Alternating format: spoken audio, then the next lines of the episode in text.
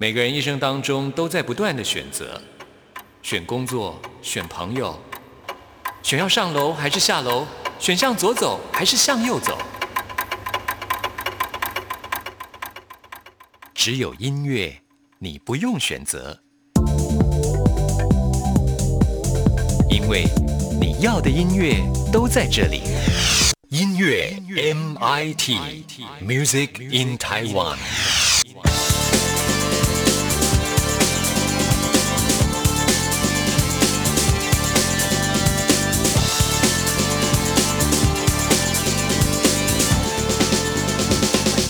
欢迎听众朋友收听今天的音乐 MIT，我是刘冠佑。今天我们音乐 MIT 声音出外景，到黄立新欣姐的家里，哎，在在这一楼大楼的门口，因为欣姐不请我上去啊，没 有有来，有没关系，这样才有临场感。欣姐你好，啊，大家好，呃，接受我们的访问。因为我们我们今天是其实有点搞笑哎。因为呢，其实我们是今天来做一个补偿的一个一个一个动作。很喜欢说这个一个动作这样。动作一个动作。对，因为上次访问欣姐的时候呢，我们的电台的电脑有点问题，结果把那个版本给播错。对。播错，你看我都讲话了不清楚，播错了，是的，播错了，对不起，对不起。对，所以呢，像上次有好几首歌曲的版本是错误的，因为在《生生不息二》是有两个版本的，有两张 CD，一张是正式版，另外一张是 demo 版。那我们电台呢？哎，里面资料库里面全是 demo 版，对，全是哎，其实我觉得也不错哎。后来想一想，那个 demo 版哦，其实因为一般大家可能也听不到，就是很少 DJ 会播。那我觉得也蛮开心的，没有啊，就是美丽的错误然后这样讲。对，所以要向听众朋友还有向欣姐道歉。不过呢，哎，我觉得也就是因为上次播错版本，反而我们今天有一个机会跟大家讲故事。因为上次叶天伦的那一首歌曲的版本是有故事的，我们请欣姐跟大家来说。其实天伦那一首歌，我们晚上播会再相见，对不对？讲他们家的狗。后来呢，就播了那个 Sad Man，然后 Sad Man 其实他写给洪仲秋的。哦，就是因为那时候不是有个白色力量，大家不是聚集在那个凯达格兰大道，就是为了红中球的事情，替他就是怎么讲？呃，就是大家觉得他很冤枉嘛，好像是被就是被那个结果，所以大家这个力量很大。然后那时候我们在沟通这篇曲子的时候，因为叫 Sad Man。本来我们那个 demo 就叫 Sad Man，本来是没有歌词。然后天文就跟我说：“哎，他说立新老师，我想写一首，就是有呃国台语混在一起的。你会发现里面是国台语，然后想说，哎，真的不错哎。后来他写了写，突然就是那个感觉，就是洪仲秋给他的灵感。所以我们今天要再播一次 Sad Man 吗？今天要播会再相见。好，今天终于我们要播出正确的版本，会再相见是狗狗一个公道好了。对就是叶天伦要唱给他的狗狗来听的，小孩。然后我现在要立刻飞回录音室，欣姐跟我要立刻飞回录音室，介绍今天欣姐的声音的故事。好啊，那请大家听这个《会再相见》。那是一个空荡房间，你依偎在我身边，好像日常，仿佛听见。还有一个青绿草原，我们一起走遍，没有怀疑，直到永远。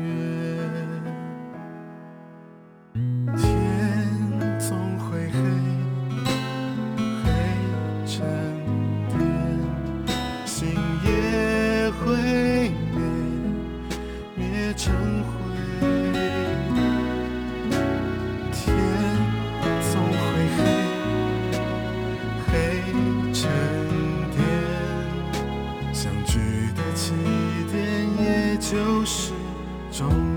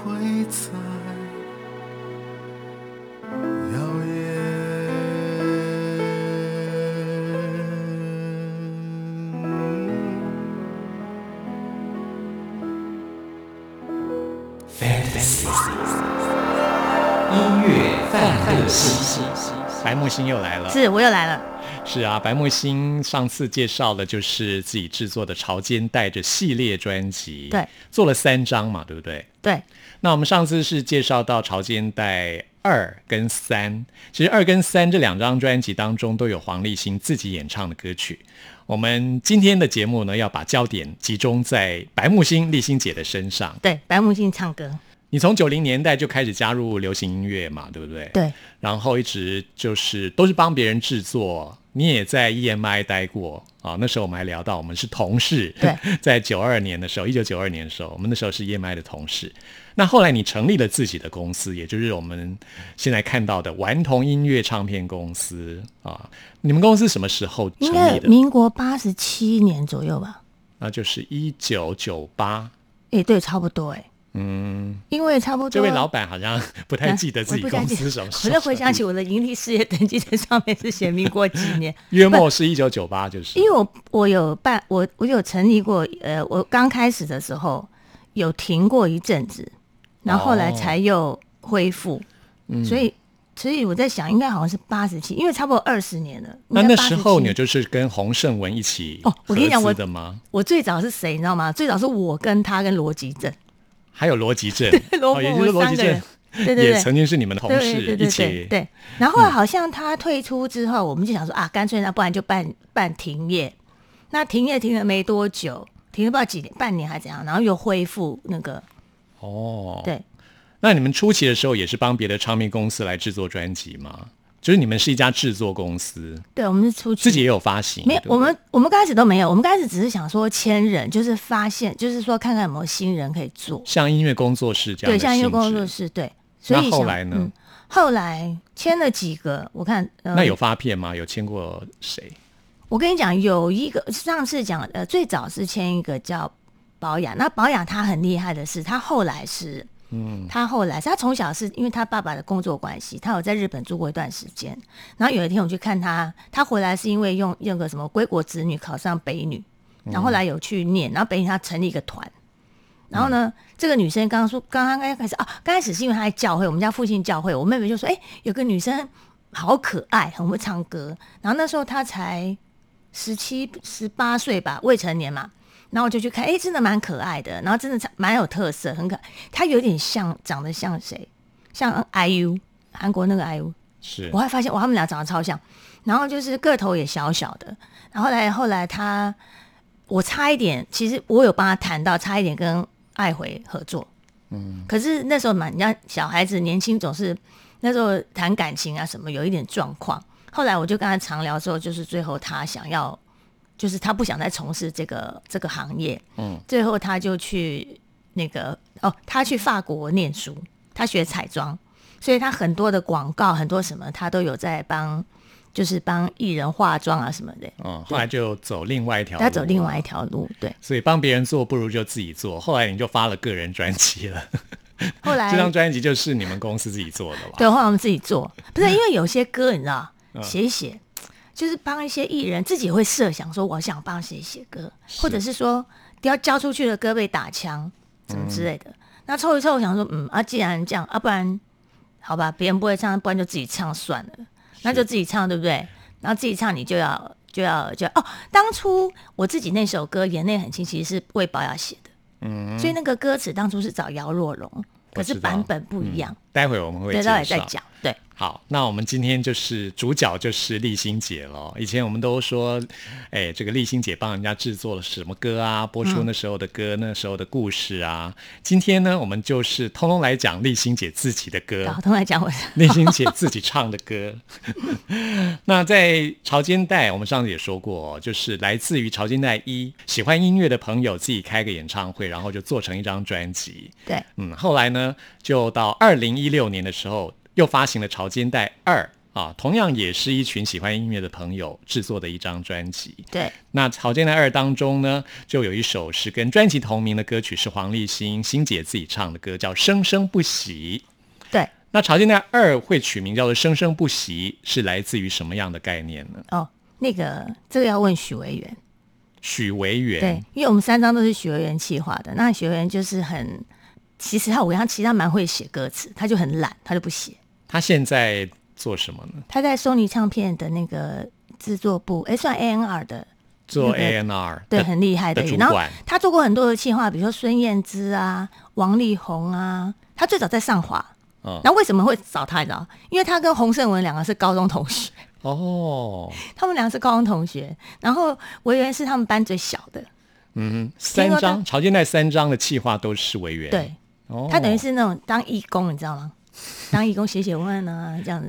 反正朝间带一二三都是义工了。然后他已经警告过我了，初二的时候他就跟我说：“我跟你讲啊，你不要做三哦。”然后做三跟我，我警告你，千万你做事我都不理你了。就我刚刚说，你他警告你吗？啊？他警告你是不是？他说不要再做了。我说好，你放心，朝四没有了。这样。但是没想到后来又出了朝间带三。对，然后还说想想，他已经警告过我。所以他那时候会取名“生生不息”，他其实是心不甘情不愿嘛？也不是，很希望你们赶快洗掉。他的“生生不息”其实也不是谈那个感情，哎，他在讲他就是一个生命的生生不息啊。对，那他但其实他很希望朝鲜代就此结束，不是吗？因为他觉得说我们也培养了这么多人，然后再就是这个这个这个生态，不管是哪一个环节生态，它是一直要延续下去的嘛，嗯，对不对？对啊，然后就想说，我说我也不能够唱，我这个人。到到这个年纪了，你说唱什么感情也怪怪的，对不对？然后不如呢，就讲一个大爱，或者讲一个大方向，生命的生生不息，对，嗯，音乐的生生不息，就是这样。我们现在就来听黄立新新杰演唱的这首《生生不息》。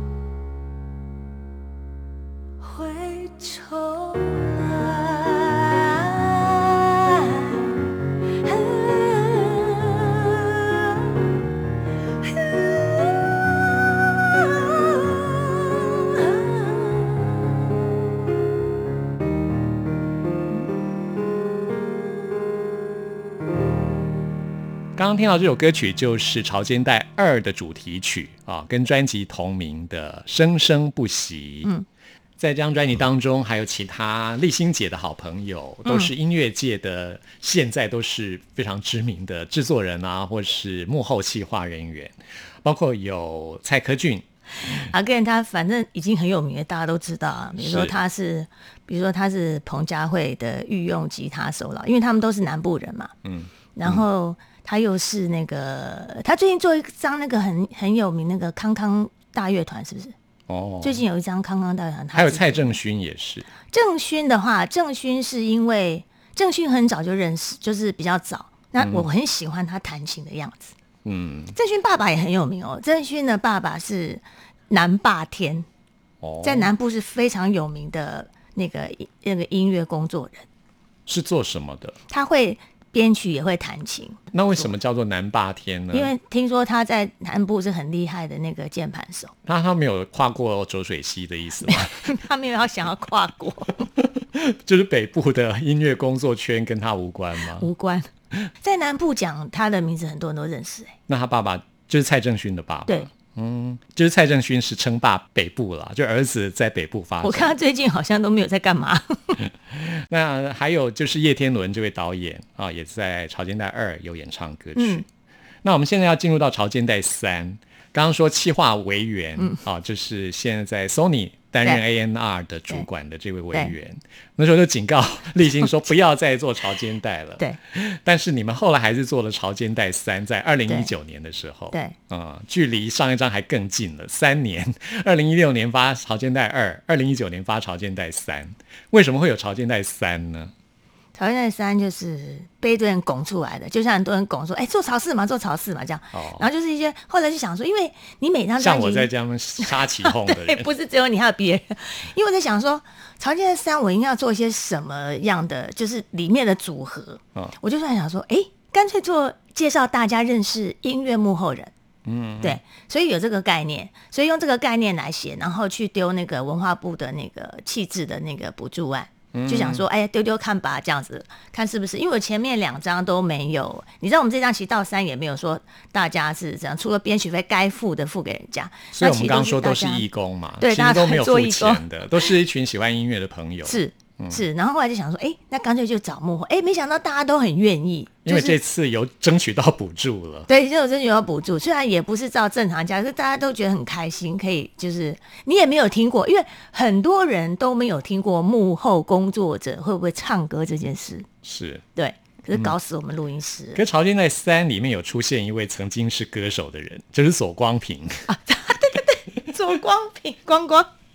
对啊，左光平现在是，对啊，知名的电台主持人，也是艾怡良的经纪人，他自己开火锅店，生意超好，还不错吃哎，嗨，是啊，还开了分店嘞，哇，生意越做越大，对，开到台中去了。是啊，我觉得他不当歌手，事业越做越大，越做越好。他很好笑，我是说，我说光，我跟你讲，我们演出要唱唱两首歌，那听说你以前是歌手，那你另外一首歌要唱什么？他说，哦，那就那首好了，跟清风合作那一首。然后我就去找他的那个，因为我们要稍微编一下，我们要套一下这样。我说：“黄光，你以前好瘦哦。”他现在变很胖。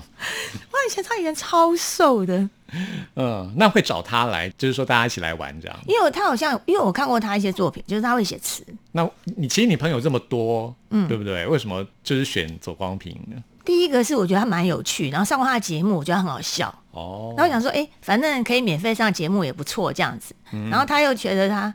然后他，我就，然后刚好在跟他聊到歌词，他跟我说，那时候我们在写意向书嘛，一定要填意向，他就说好好，他说他跟我说，哎，婷姐，我一首歌真的叫做空气阳光，阳光空气水，我说，因为我们这个抬头叫空气阳光水，嗯，然后我就说，哦，真的好啊，他说里面有什么谈到这个东西，然后呢，可是本本来那个歌叫花花，后来花花就改名，他说他要改名，我说哦好，改，反正写给他一个朋友，我说好，那改名，然后改名，然后就写成这个东西，然后最后想说，哦，他是最后一个录完的，因为他感冒又忙，对，然后呢。就弄一弄弄一弄，他就说嗯好，就来唱就来唱。我说那到时候演出时候你当主持人，那有什么问题？我一定是主持人的啊。嗯然后所以这一场的那个 Live House 在 Live House 办的演出是有史以来最好笑的，嗯哼，因为他主持的很好笑，很好笑。是。那在这张专辑当中有一首《那曾勇敢的梦》，就是黄立行欣姐演唱的。对，嗯，我觉得这首歌也会让人想到就是做音乐的初心。嗯，是那层勇敢的梦，就是追梦。其实现在很多年轻人都在追自己的梦。对可是我们之前也说过，丽晶姐从九零年到现在，自己有唱片公司，也签过新人，也帮很多新人写歌，看着他们一路这样走来。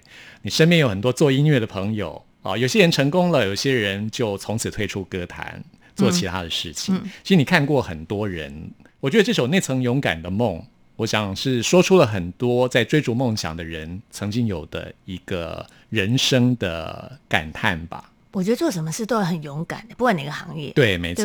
然后你真的你要维持那个热度跟那个那个耐耐心，你要很很一直在做同样的事情，或者是做，尤尤其是特别像这种有些创意的工作者。创会遇到瓶颈，对，然后有些人，所以你你看，你没发现其实创意者很多人，文艺界很多都很多人都是什么忧郁症、躁郁症啊，这种一堆文明病。是没错。，对，因为他就会把自己陷入在那样子的一个，因为这是一个很消耗，就是心灵的能量会。很累哎，因为艺术创作是燃烧自己生命创作出来的，是你不断的消耗，如果没有补充的话，就会处于这样子的一个耗乏的状态。对，所以有些人可能就是他必须再去进修，然后才有可能再次的燃烧自己的能量，创作出新的作品出来。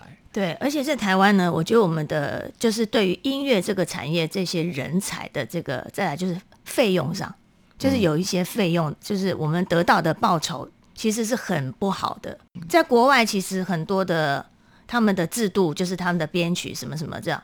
其实他们，你知道，像之前我们找日本的编曲跟那个搭吉他，在日本他们自己搭，哎、他们那个吉他是算钟点费，他不是算你一首多少，你就搭钟，就是用钟点费去计算。那立新姐还记得你当初做音乐的初心吗？我现在回想起来，刚开始我好像是糊里糊涂哎、其实我喜欢唱歌，对不对？嗯可是我觉得我没有那么爱唱。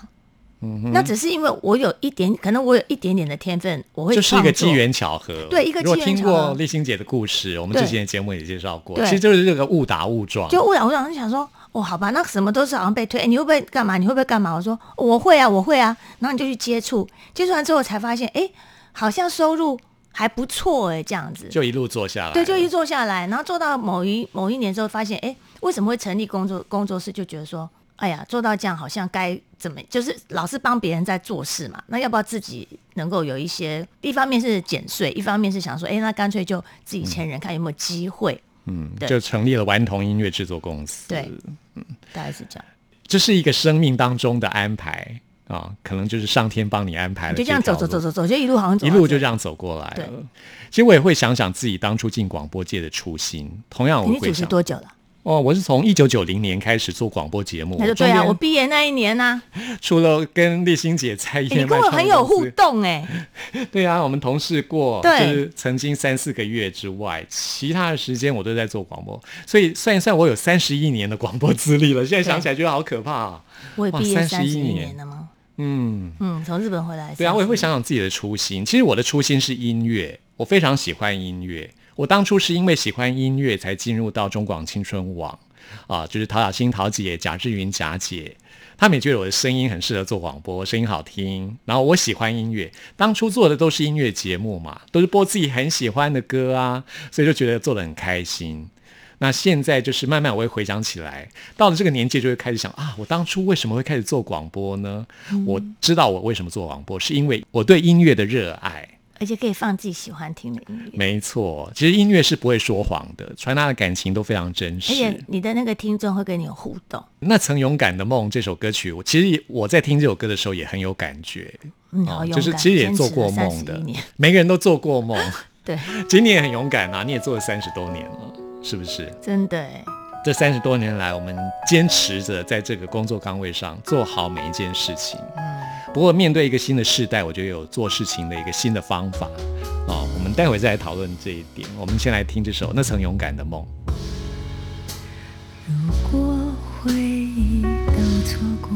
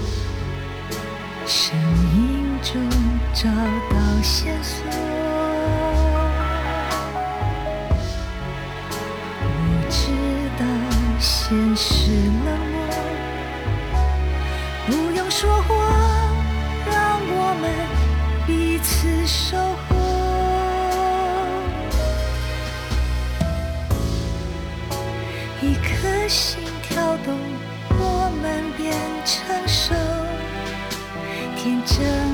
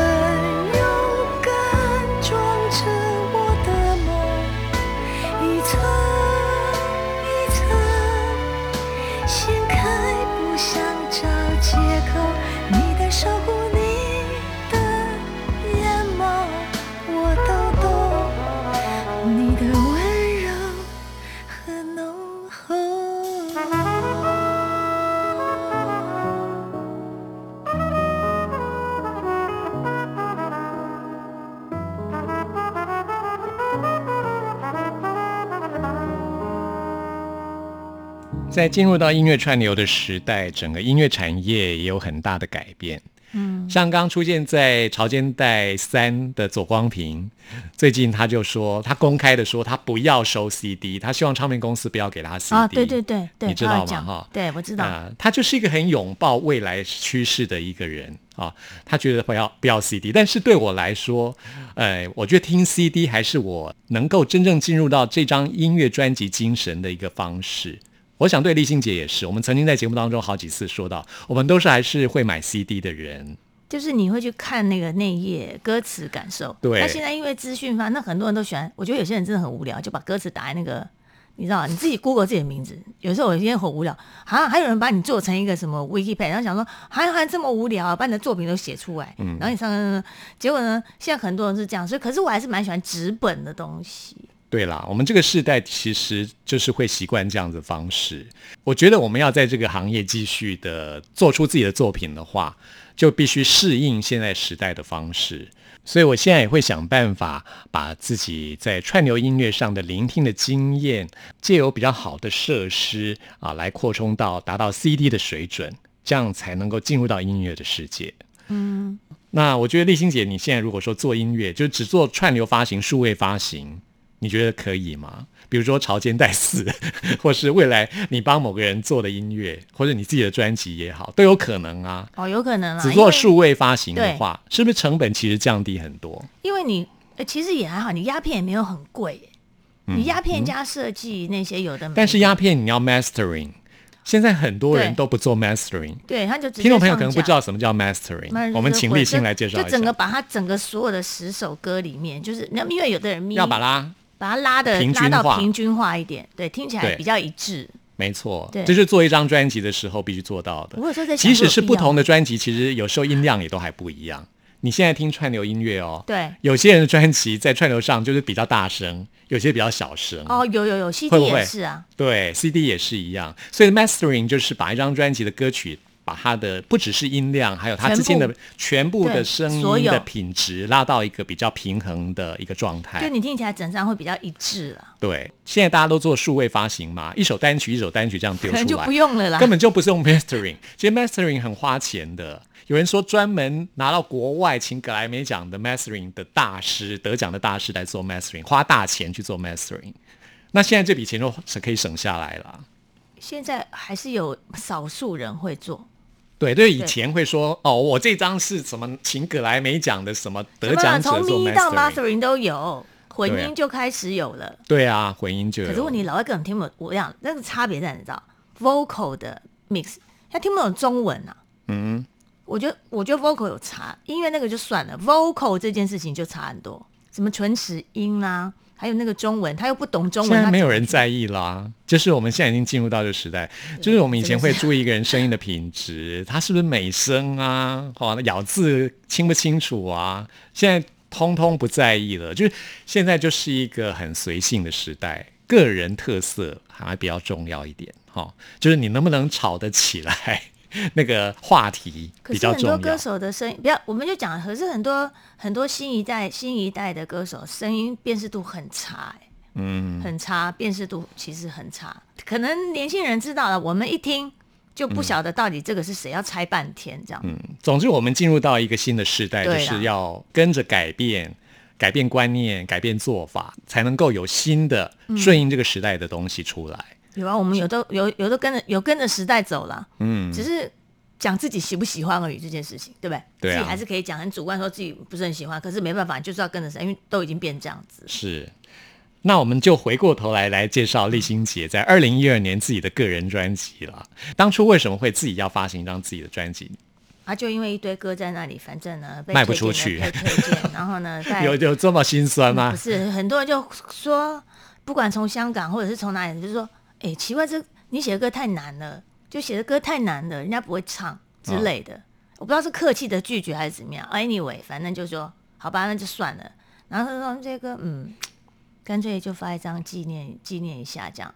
嗯。然后就洪胜就说：“哎，要不然把把它弄一弄自己唱。”我说：“反正都已经出潮间带也没差。”我说：“哦，这样子吗？嗯，好，好，这样就把它唱一唱这样子。”嗯，就是在出《潮间带一》的同一年，嗯，发行的这张你的个人专辑《转眼之间》。对，那我们今天要选两首歌曲为大家播出。现在播出的这首歌曲，在专辑当中有两个版本，一首是日文版，就是刚刚丽欣姐说你签的这位宝雅，嗯，跟你一起合作的日文歌词。对对对，听过我们这个专访的听众朋友都知道，丽欣姐在日本留学，所以日文其实非常强的，还可以啦。那你还找宝雅跟你一起来创作日文歌词？就是跟宝雅讲说，哎，宝雅，我们来干，干脆反正这首歌当初也是本来是那时候签他的时候，本来本来是你唱的，啊，对不对？那现在我要把它唱出来，不然哦，原本《Sayonara》这首歌曲是要给宝雅，哎，对对对，原来是宝雅唱的。然后我说，要不然我们就把日文歌词写一写。本来当初是只有中文，那两版也不一样，当初若龙写的版本跟给我的版本是有落差。那是先有中文歌词还是先有中文歌词？哦，当初是你自己作曲，对，然后中文歌词也都已经填好了。就当初给保养是中文歌词，跟现在中中中文歌词版本不一样。哦，对我有要，我有跟那个若龙说，不，其实若龙也很好笑，我说若龙啊。那个，我想这个东西变自己唱，那歌词有没有办法做调整之类？哦，他本来是说，嗯，就是这样啊，很完整。哎，突然哦，突然跟我说，哎，不对，你的年纪跟他年纪有不一样，所以我还是要做调整，这样，所以他就帮我再多写一段。对，姚若龙真的是一个很细心的作词人。好，我们就来听这首《眼泪很轻》。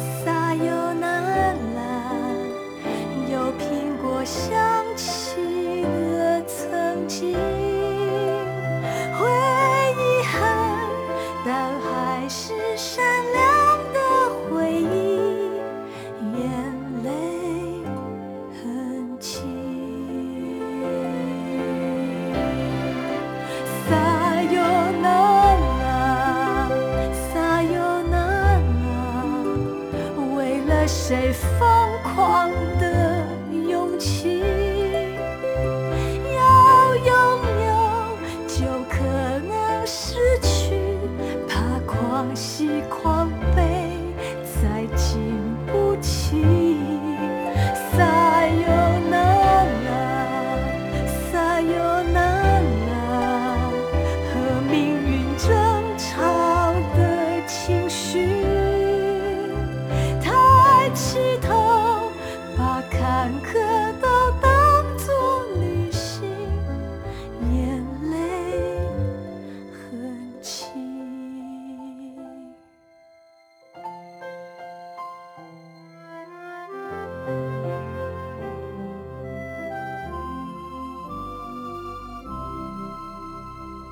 这首歌曲在立新姐的转眼之间，原曲是日文歌词 “sayonara”，就是再见。这个日文歌词在讲什么？讲说我是那样特别，就在讲在在怀念吧。他可能在怀念他那段感情吧。嗯，因为是宝雅写的嘛，是宝雅写的，宝雅写的，嗯，怀念过去的一段感情。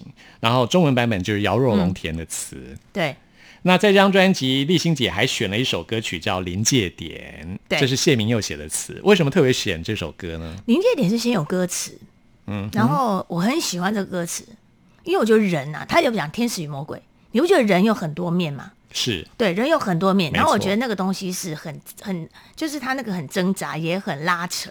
每个人都有 dark side，黑暗面。对，那所以我觉得那个东西是我觉得他表达的很好，我就很喜欢那个歌词。他先写了这个歌词，其实我刚开始设想给谁唱，你知道吗？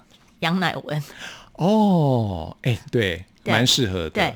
可是这个版本并不像杨乃文唱的，因为杨乃文就是比较酷的，我觉得他可能是做比较摇滚一点的东西。如果是他们做，可能会做不一样嘛。如果他们有用，所以编曲就很妙，对不对？对，一首歌可以编成很多不同的样子。是，嗯，如果杨乃文一定就是编成很酷的那种摇滚。嗯嗯，但是你唱的临界点就不一样，是比较抒情的。对，而且我我声音比较没那么硬。嗯，我声音不是属于硬的那种，比较软性的。我记得以前听你说你在唱自己这张专辑的时候，比比较难的就是你选择用什么方式来诠释这些歌曲，对不对？是很难，因为你会想说，平常在教唱的时候，你是针对每一个歌手的音音质跟特质来教唱嘛。可是当你自己的时候，你就开始嗯，那我要怎么唱？嗯，所以我每一首歌都想很久，想最久的是《转眼之间》那首歌，《转眼之间》那首歌，哦，那首歌我想我到底要怎么唱？嗯哼，那临界点呢？是因为你纯粹喜欢这个歌词？临界点就稍微哦，临界点我有稍微比较用一些比较硬一点的方式，因为有讲到自己的能做到的，对对对，我自己比较能够做到的方式唱。你觉得你自己的 dark side 是什么？嗯，我会忍耐到一个有些事情，我会到一个极限，然后当那个极限就是那个对方如果真的没有办法的时候，我会觉得算了，然后就很闷。可是我跟你讲，我那个闷哦，我也没有真正的。大赛很久，我跟你讲，我我自己也没有那个很久，我会去找方式，比如说我会买东西，哦，或者是吃东西，要不然就一天，要不然一天我都不要讲话，我就坐在前面一直看电视，一直看剧，看一天哦。就是你还是会用自己的方式，而不是对别人去发泄不会，对我就不会。然后你知道我最哦，我最常方式是就是我去健身，我去健身房都是一个人，我不会我不会约朋友。然后那段时间那两个小时就是我一个人独处的时间。然后没人跟我讲话，也是你在发泄黑暗情绪对对，是我对，就是我用这种方式 才能够突破这个临界。所以你说我自己是不是有那个很黑暗的那一面？我就是那关会不会过不去？其实我不会。嗯哼，就是你的临界点还蛮容易突破的。对，嗯哼，就是我觉得我后来抗压性，因为我是昭和年代，我常讲说我是昭和阿尚。那我爸呢？我觉得我爸给我的影响很大。我爸是一个超能忍的人。那我看着我的爸辈，看着我爸的一切，我觉得哎，有受到他影响，我受到很大的影响。我觉得就应该那，我跟你讲，我小时候最讨厌一句话，你知道什么吗？